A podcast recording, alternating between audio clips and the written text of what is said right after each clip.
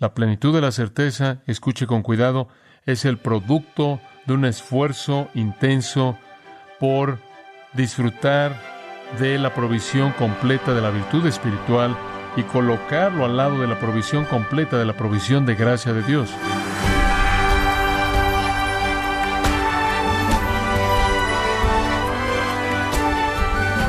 Queremos darle las gracias por acompañarnos en esta edición de Gracia a vosotros con el pastor John MacArthur. Efesios 2 dice, Estabais muertos en vuestros delitos y pecados, pero Dios, siendo rico en misericordia, nos dio vida juntamente con Cristo. Claramente, un pecador no puede salvarse a sí mismo, pero ¿puede el creyente tener seguridad, certeza de su salvación? Hoy, el pastor John MacArthur, en la voz del pastor Luis Contreras, nos instruye en que el cristiano juega un papel importante en el disfrute de la seguridad de su propia salvación. Nos encontramos en la serie Mitos acerca de la salvación. No se lo pierda. Aquí, en gracia a vosotros. Todo cristiano verdadero debería disfrutar de la realidad de su salvación. No tener esa certeza es vivir en duda, vivir en temor, vivir en cierta forma de depresión espiritual y cierto tipo de miseria. Ciertamente no tener certeza significa que usted es incapaz de deleitarse en Dios, lo cual es inherente en la experiencia cristiana, y usted es incapaz de disfrutar la expectativa de todas sus promesas, usted es incapaz de disfrutar la realidad de la fe y la emoción de la esperanza. Como puede ver, la promesa de la vida eterna, la promesa de la vida abundante, presupone la certeza. Si voy a disfrutar todo lo que es mío en Cristo, tengo que saber que estoy en Cristo. Viviré en temor, miseria, duda. Pedro está muy preocupado porque sus lectores disfruten de certeza. Entonces es un tema principal en esta epístola tan breve. El tema dominante de este libro es el capítulo 2. Y el capítulo 2 trata de los falsos maestros, falsos profetas. Y son descritos en términos muy claros, vívidos, en el segundo capítulo. Ahora, el capítulo 2, el cual se concentra en los falsos profetas y falsos maestros, está rodeado por otra enseñanza dirigida a contraatacar exitosamente sus ataques. En otras palabras, el capítulo 1 y el capítulo 3 están relacionados al tema en que el capítulo 1 y el capítulo 3 le dicen al creyente cómo estar equipado para enfrentar a los falsos maestros para pelear en contra del engaño que se infiltra, el engaño de los falsos maestros, el creyente debe saber algunas cosas. El creyente debe tener cierto conocimiento correcto, verdadero. Y la pregunta viene, ¿qué debemos saber? ¿Qué debemos saber? Bueno, en el capítulo 1, versículo 12 al versículo 21, debemos conocer la escritura. Debemos conocer la escritura y él trata con eso. En el capítulo 3 debemos conocer nuestra santificación. Debemos conocer nuestra santificación. Y en el capítulo 1, versículos 3 al 11, debemos conocer nuestra salvación. Si usted conoce la escritura y si usted sabe que está santificado y apartado para Dios del pecado, y si usted sabe que su salvación es real, entonces los ataques de los falsos maestros son estorbados. Si usted no conoce la escritura y si usted no conoce y no está experimentando un estado continuo de la santificación, y si usted no está seguro de su salvación, usted se vuelve una víctima. Ahora estamos viendo esa sección de la salvación, conocer su salvación. Esa es una defensa muy esencial en contra de los falsos maestros. Si usted se ha puesto el yelmo de la esperanza de la salvación, entonces los ataques de Satanás que vienen contra usted para hacerlo dudar de su salvación y dudar de la obra de Dios son estorbados. Usted está protegido de los falsos maestros, los espíritus demoníacos y Satanás mismo. Entonces la primera línea de defensa es que usted debe conocer su salvación. Y de hecho el capítulo entero hasta este punto se ha concentrado en eso.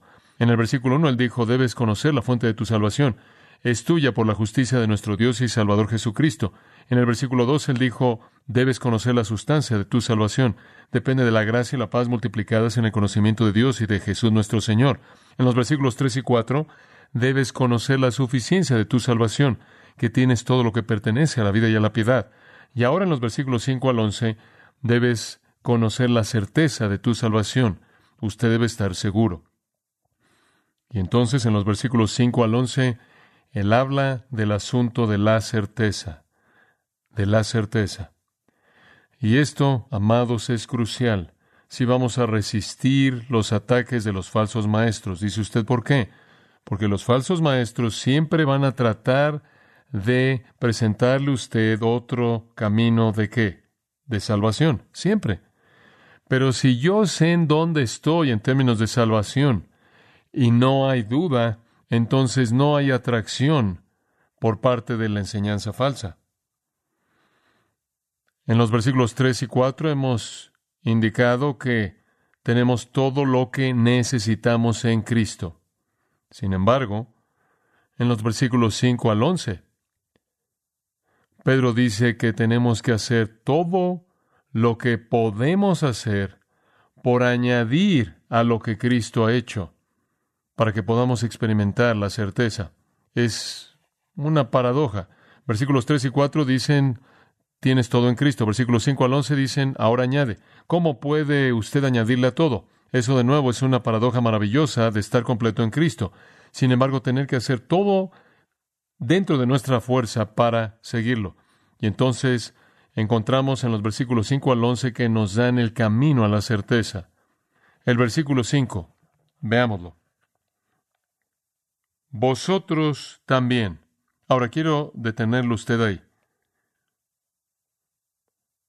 ¿Qué razón nos da? Porque tenemos todo en Cristo debido a su poder divino. Versículo 3, Él nos ha concedido todo lo que pertenece a la vida y a la piedad mediante el verdadero conocimiento de aquel que nos llamó por su propia gloria y excelencia,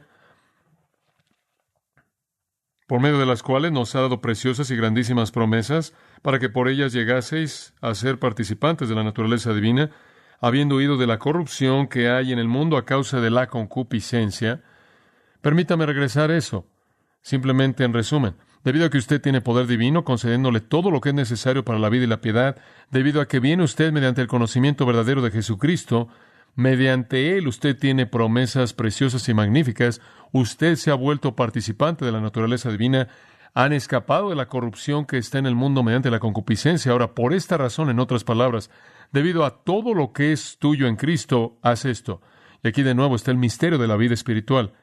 Se nos ha dado todo en Cristo, sin embargo, demanda todo lo que tenemos seguir a eso. Debido a todo lo que tenemos en Cristo, todos los recursos de gracia para la suficiencia espiritual, somos llamados a dar el máximo esfuerzo. Bueno, ahora los falsos maestros van a tener éxito en encontrar una presa de aquellos que dudan de su salvación. Los falsos maestros siempre tendrán maneras de hacer que ellos sean miserables, pecaminosos, dudosos, débiles, que desmayen en su adoración, su oración, que hagan que no tengan gozo, que sean impotentes en el servicio, que estén confundidos por lo que creen, pero para aquellos que tienen confianza en su salvación, confianza en las riquezas que Cristo les ha dado, que están seguros y ciertos en el conocimiento verdadero del Salvador. Los falsos maestros no tienen nada que ofrecer. Entonces, por esta razón, debido a todo lo que tenemos en Cristo, debemos añadir a eso para que disfrutemos de este beneficio, esto es la certeza, certeza. El versículo 5 entonces llama a un esfuerzo diligente. Vosotros también poniendo toda diligencia por esto mismo. Ahora, eso nos lleva al texto y lo que quiero hacer es tomar este concepto de la certeza y dividirlo en cuatro secciones para usted. Y vamos a avanzar a lo largo de estas secciones una a la vez. En primer lugar está el esfuerzo prescrito. En segundo lugar, las virtudes perseguidas, las opciones presentadas y los beneficios prometidos. Comencemos con el esfuerzo prescrito. Acabamos de leerlo. Y necesito decir como comentario al margen aquí que usted pensaría que después del versículo 3 y 4 usted tiene todo lo que pertenece a la vida y a la piedad, Dios ha derramado su poder divino en usted, usted tiene todo esto. La siguiente afirmación podría ser, entonces, deje todo y deje a Dios, ¿verdad? La siguiente afirmación podría ser, oiga, oye, relájate, simplemente descanse y deja que Dios lo haga. Pero encontramos lo opuesto. El esfuerzo prescrito, versículo 5 de nuevo.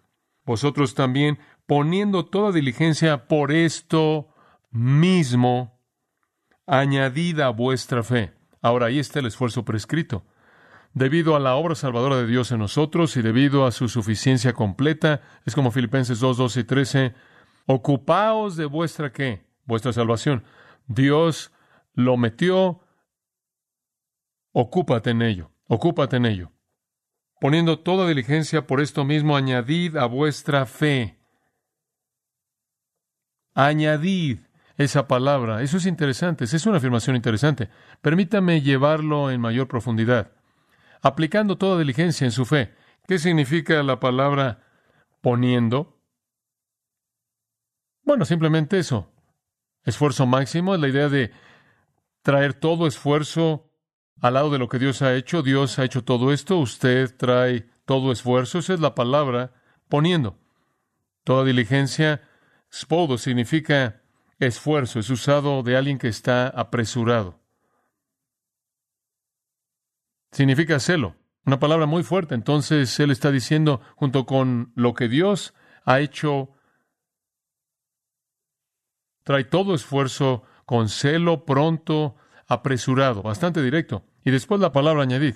¿Qué significa eso realmente? Significa dar de manera generosa, significa dar abundantemente. Es una palabra muy interesante, por cierto, una especie de palabra diferente. Es una palabra que significa director de coro. Y después hay una preposición enfrente de la misma. Dice usted, bueno, ¿cómo podrías traducir una palabra que significa director de coro con la palabra añadid? De manera simple. Debido a que el director del coro tenía la responsabilidad de proveer todo lo que se necesitaba para su coro. Y entonces la palabra llegó a significar un proveedor. Un director de coro simplemente era sinónimo de un proveedor. William Barclay dice esto, quizás el regalo más grande que Grecia y especialmente Atenas le dio a los hombres fueron las grandes obras de teatro y los dramas de hombres como Asecleo, Sófocles y Eurípides, obras de literatura y arte que todavía están entre las posesiones más valoradas del mundo. Todas estas obras necesitaban coros grandes, porque los coros eran partes vitales de ellos. Por lo tanto, era muy caro producir dichas obras. En los grandes días de Atenas, habían ciudadanos que de manera voluntaria y dispuesta asumían el deber a su propio costo de reunir, mantener, preparar y equipar dichos coros. Era en los grandes festivales religiosos que estas obras eran producidas. Tenían que encontrar hombres para encontrar y equipar y preparar los coros para todos ellos. Costaba a un hombre así una gran cantidad de dinero y era el orgullo de dichos hombres entrenar y equipar a sus coros de la manera más noble y espléndida que podían. Los hombres que asumían estos deberes de manera voluntaria de su propio bolsillo y por amor a su ciudad, eran llamados coregoi. Esa es la palabra aquí. Y la palabra corgein es el verbo para asumir dicho deber para proveer para un coro. La palabra, por lo tanto, tiene cierta abundancia en ella. Nunca significa equipar de una manera corta, de una manera miserable, significa de manera dispuesta y abundante entregar todo lo que es necesario para un desempeño noble. La palabra pirgomei salió a un mundo más grande y creció hasta significar no solo equipar un coro, sino ser responsable por cualquier tipo de equipamiento. Puede significar equipar un ejército con todas las provisiones necesarias y provisiones. Puede significar equipar el alma con todas las virtudes necesarias y hermosas para la vida. Pero siempre detrás de ella estaba la idea de una generosidad dispuesta y abundante al equipar. Y entonces esa es la palabra que el Espíritu de Dios escoge. Y de regreso en el versículo 5, por esta razón, debido a todo lo que Cristo ha hecho por ustedes, apliquen toda diligencia, provean de manera generosa, abundante, no de manera miserable o de manera superficial. Y después esa pequeña frase, a vuestra fe. La fe es asumida aquí. La fe es el suelo en el que las flores de la santificación crecen. Entonces, en su fe, su creer inicial en Cristo, usted necesita aplicar de manera abundante todo celo. Venir al lado de lo que Cristo ha hecho y hacer todo lo que usted puede hacer. Eso es lo que le está diciendo. Ahora, alguien podría decir, bueno, ¿acaso no hay certeza en la fe? Sí, hay certeza en la fe. Y el que cree en el Señor Jesucristo, como hemos señalado en otras ocasiones, tiene toda razón para tener certeza. Si usted sabe que cree, entonces el Dios de la esperanza puede llenarlo de todo gozo y paz al creer, dice Romanos 15, 13. Puede haber gozo y paz simplemente al creer. En 2 Tesalonicenses capítulo 2, versículo 13, debemos siempre dar gracias a Dios por vosotros, hermanos amados por el Señor, porque Dios os ha escogido desde el principio para salvación, mediante la santificación por el Espíritu y fe en la verdad. En otras palabras, estos tesalonicenses, que relativamente eran cristianos nuevos, podían saber que eran salvos y estar llenos de esperanza debido a la fe en la verdad. La fe conlleva certeza. Hebreos capítulo 6 también señala la misma verdad, y en primera de Juan 5, un texto muy conocido, versículo 13, estas cosas os he escrito a vosotros que creéis en el nombre del Hijo de Dios, para que sepáis que tenéis vida eterna. El creer puede ser saber, tener fe puede impartir certeza. Yo puedo saber que cree, usted puede saber que usted cree y creer trae salvación. Y usted puede tener una medida de certeza. Pero yo no creo que esa fe, esa fe inicial salvadora, continuará dando el fruto de la certeza, menos de que se haga el esfuerzo por ser obediente a lo que este texto dice. Usted podrá disfrutar de esa certeza inicialmente, pero si no hay un esfuerzo apasionado por proveer de manera abundante lo que es requerido junto a lo que Cristo ha hecho, entonces creo que se perderá el gozo de la certeza. Y entonces hay una prescripción dada aquí. Y esa prescripción es, busque diligentemente la provisión completa de todas estas cosas. La plenitud de la certeza, escuche con cuidado, es el producto de un esfuerzo intenso por disfrutar de la provisión completa de la virtud espiritual y colocarlo al lado de la provisión completa de la provisión de gracia de Dios. Entonces, en un sentido muy real, la certeza viene a un creyente que sigue esta prescripción. Ahora, esa es la actitud. Veamos la acción. Hemos visto aquello que fue prescrito, el esfuerzo prescrito, un esfuerzo consumado que demanda un celo abundante. Pero ¿qué es lo que estamos haciendo? Entiendo esa actitud, pero ¿cuál es la acción? ¿Qué debo hacer? Veamos el punto 2 entonces. Las virtudes perseguidas. El esfuerzo prescrito, las virtudes perseguidas. ¿Qué necesita ser un creyente para perseguir en su vida y producir la experiencia de la certeza? Versículo 5. Añadid a vuestra fe virtud, a la virtud conocimiento, al conocimiento dominio propio, al dominio propio paciencia o perseverancia, a la paciencia piedad, a la piedad afecto fraternal y al afecto fraternal amor. Siete virtudes que deben ser perseguidas. Y estas virtudes cada una de ellas están incorporadas de alguna manera en la anterior. De la fe viene la virtud. De la virtud viene el conocimiento y así sucesivamente. Ahora quiero que vea estas. No necesitamos pasar mucho tiempo, pero usted va a ser muy refrescado conforme usted ve lo que Pedro quiere decir. La primera es virtud, aret, es la palabra virtud, virtud. En tiempos clásicos la palabra significaba la capacidad dada por Dios para desempeñar actos heroicos y llegó a significar la calidad de la vida de alguien que los hace sobresalir como excelentes. Es muy rara, por cierto, en la escritura, pero no en el griego secular. Es un término noble, es un término de heroísmo. Es un término de heroísmo moral, de excelencia moral, de calidad. Normalmente era usado para referirse al cumplimiento apropiado y excelente de algo. Por ejemplo, se decía que un cuchillo era arete si cortaba bien. Un caballo era arete si corría con fuerza y rápido. Un cantante era arete si él o ella cantaba bien. Algunas veces la palabra llegó a significar valentía.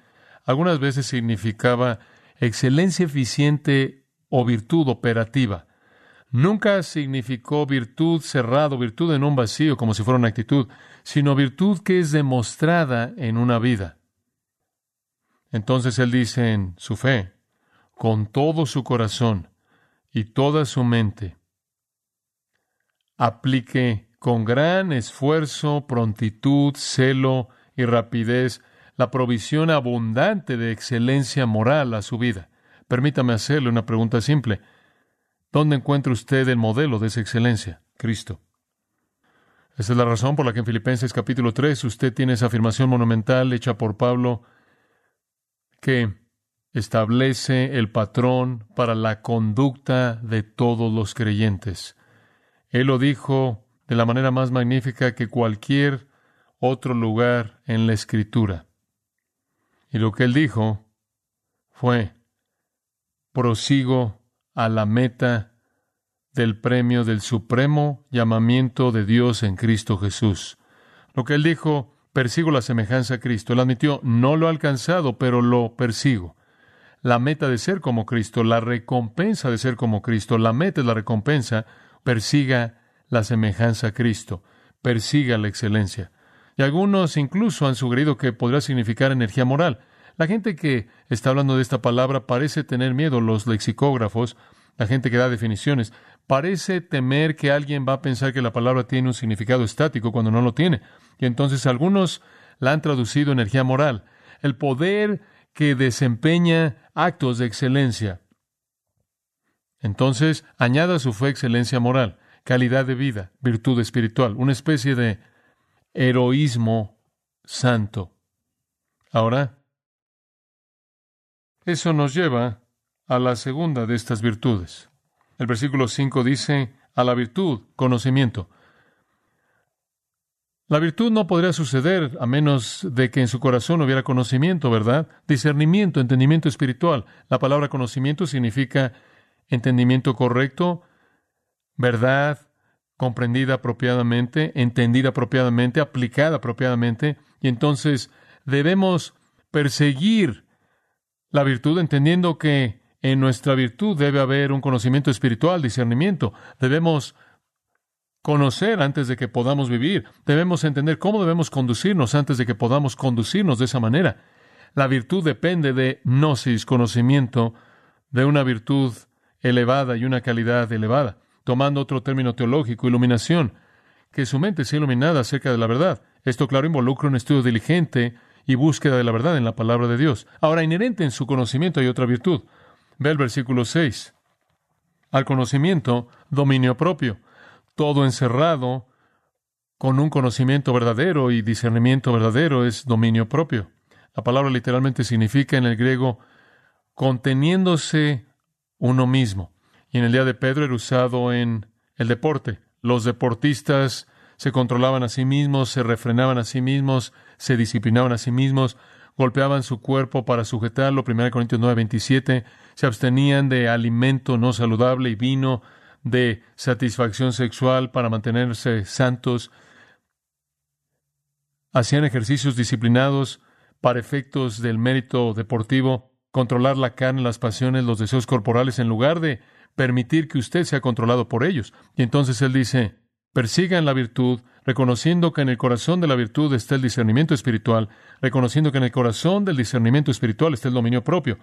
¿Qué importa si discierno, si no controlo? ¿Cómo puedo tener virtud? Por cierto, simplemente como comentario al margen, los falsos maestros de manera típica dicen que su conocimiento verdadero y secreto los ha liberado de la necesidad de tener dominio propio. Predicaban licencia, para satisfacer los deseos, eran avaros, eran explotadores, seguían sus propias concupiscencias y no refrena nada. Pero Pedro revierte eso y él dice, cualquier teología que divorcia la fe de la conducta es herejía. La fe, y a esa fe virtud, y a la virtud discernimiento espiritual, y a ese discernimiento espiritual dominio propio. Esto es esencial para la vida cristiana. Controlar los deseos carnales de manera coherente con lo que yo sé acerca de la verdad para efectos de producir excelencia moral o virtud. La virtud entonces, guiada por el conocimiento, disciplina el deseo y la hace el siervo, no el amo de la vida de uno. Eso es dominio propio. El dominio propio tiene que ser una de las más grandes de todas las virtudes cristianas.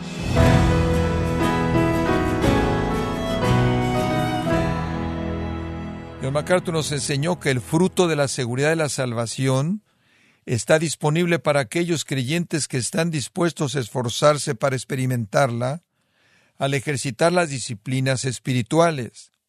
Esto es parte de la serie titulada Mitos acerca de la salvación en gracia a vosotros.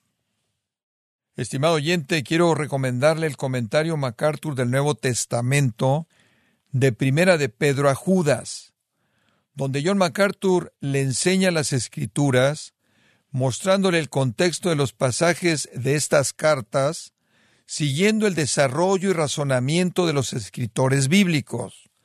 Puede adquirir este comentario teológico en la página gracia.org o en su librería cristiana más cercana. Recordándole que puede descargar todos los sermones de esta serie Mitos acerca de la salvación así como todos aquellos que he escuchado en días, semanas o meses anteriores, animándole a leer artículos relevantes en nuestra sección de blogs, ambos en gracia.org. Si tiene alguna pregunta o desea conocer más de nuestro ministerio, como son todos los libros del pastor John MacArthur en español, o los sermones en CD, que también usted puede adquirir, Escríbanos y por favor mencione la estación de radio por medio de la cual usted nos escucha en gracia a vosotros. Es importante conocer no solo el país y ciudad de donde usted nos escucha, sino también la radio. Para quienes contactan nuestro ministerio por primera vez, pueden solicitar una copia del mensaje de promoción sin costo alguno, un mensaje por oyente únicamente. Si usted vive en los Estados Unidos o Puerto Rico, escríbanos a Gracia Vosotros, P.O. Box 4000, Panorama City, California 91412. O puede escribirnos a través del siguiente correo electrónico radio arroba gracia.org. Esto ha sido todo y en nombre de John MacArthur y del personal de este organismo, queremos darle las gracias por su tiempo y sintonía, invitándole para que nos acompañe en la próxima edición y juntos desatar la verdad de Dios un versículo a la vez, aquí en Gracia a Vosotros.